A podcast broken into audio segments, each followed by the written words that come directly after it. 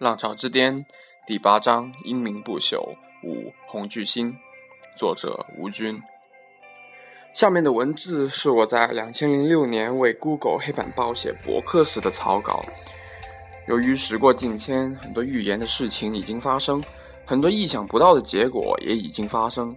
如果我今天写，读者是无法了解当时人们对雅虎的看法的，所以我完整的保留了当时的草稿。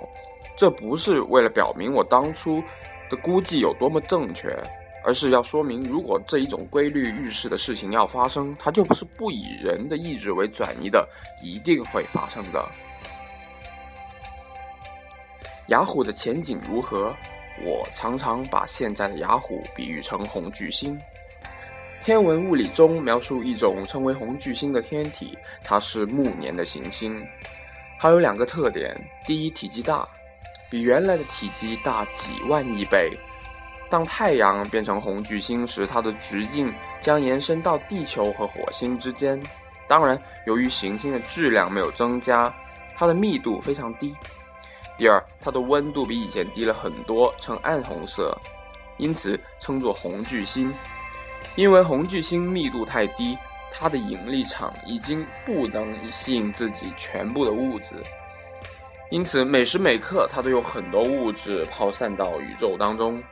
红巨星不只存在宇宙中，在工业中也有。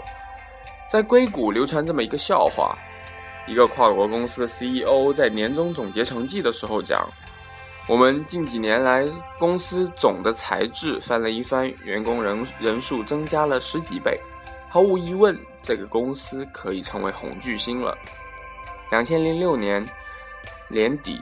雅虎高管布莱德加林霍斯发表了关于雅虎的所谓“花生酱”宣言。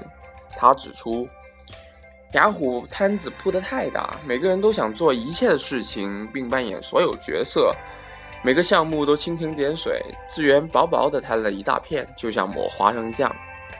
公司里各自为政，很少有一个清晰明了的战略进行合作，而是为所有权、策略和战争。争论不休，整个组织内大量的浪费资源。我们现在处在一个极其官僚的组织架构里。虽然它创立的时候是出于好意，对于许许多多的员工而言，都可以找到一个在职责上高度雷同而重叠的同事。缺少决策能力，因为没有清晰的权力划分，使得决策要么无法制定，要么错失良机。因为没有明晰而专注的眼光，没有将权力划分清楚，我们没有制定决策的宏观视角。这个花生酱宣言其实已经向大家表明了，雅虎现在已经进入了红巨星的阶段，即一个光和热已经消耗的差不多的暮年阶段。整个媒体对花生酱宣言的态度几乎是一边倒的叫好。塞缪尔领导下的雅虎发言人往自己的脸上贴金，说这种代表了公司开放的文化。而回避了问题的所在。我们仔细看看雅虎的产品线，就会发现，它除了不太挣钱的雅虎电子邮件在用户数量上是世界第一位之外，其他的服务全部都是老二、老三。搜索第二，IM 第三，找工作第二，旅游订票第三，等等。每一个项目都要花掉很多的人力和资源，它让我们想起了上个世纪八十年代业务分散的摩托罗拉。而他的命运很有可能跟摩托罗拉相同。雅虎的高层实际上拒绝了加林霍斯的建议，缩短战线，大量裁员。CEO 塞缪尔直到被赶下台的一个月之前，他还在用他毫无希望的 Panama 误导他的投资者，但最终没有逃过辞职的命运。雅虎接替塞缪尔的名义上是创始人员杨致远。实际上，工作应该是由首席财务官德克尔主持。我们前面提到，德克尔能裁减开支，在短期内提高雅虎的利润，但是他对互联网技术其实一窍不通，很难想象他能领导雅虎迎接新的互联网革命。何况现在随着互联网2.0的兴起，雅虎要对付的对手已经不只是 Google 一家了。几家新兴的互联网2.0公司，如 Facebook 和 MySpace，也在侵蚀雅虎的地盘。雅虎现在就像一个进入了暮年的红巨星，它的光和热越来越弱，而且还不断的失去物质。现在雅虎的剩下的机会已经不多了。它的创始人杨致远和菲洛只顾着控制自己的公司不到百分之十的股份，而他最大的两个股东，一个是投资公司莱格梅森基金会和资本研究和管理公司，各占百分之八点七和百分之七点六左右，剩下的也大部分控制在华尔街的手里。如果雅虎的业绩进一步下滑，华尔街很有可能要求出售华尔雅虎以收回他们自己的投资。对华尔街来讲，并不是在乎谁是互联网的主宰，利润对他们来讲才是第一位的。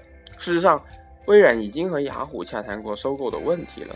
但是如果雅虎换一种思维方式，回到它传统的传传媒领域，在技术上和 Google 合作。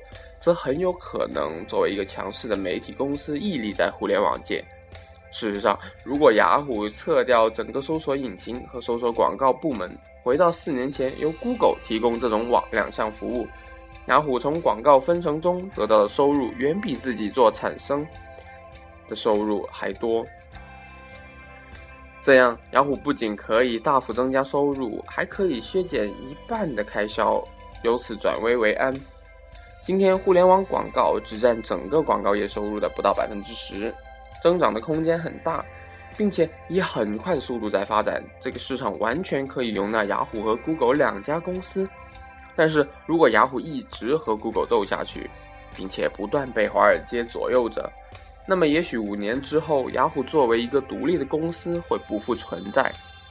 虽然这听起来有点危言耸听，但是确实很可能。更可能的是，雅虎作为一个互联网媒体公司，而不是技术公司，回到了它的原来的核心领域。我四年前的上述预言，不幸成了现实。首先，很多人四年前看到了它所有的问题都没有得到解决，而且更加的严重。第二，微软不仅仅是试图收购它，而是付诸了行动。虽然这次收购因为 Google 的搅局而失败，但是雅虎从此生真正失去了独立性。第三，更不幸的是，雅虎现在退回到互联互联网的媒体公司，可能什么都没有了。那么，为什么这个当年最大的互联网公司没有倒在互联网泡沫的两千年，反而在全球互联网快速发展的今天迅速的溃败了呢？让我们来看看他最近四年走过的艰难历程吧。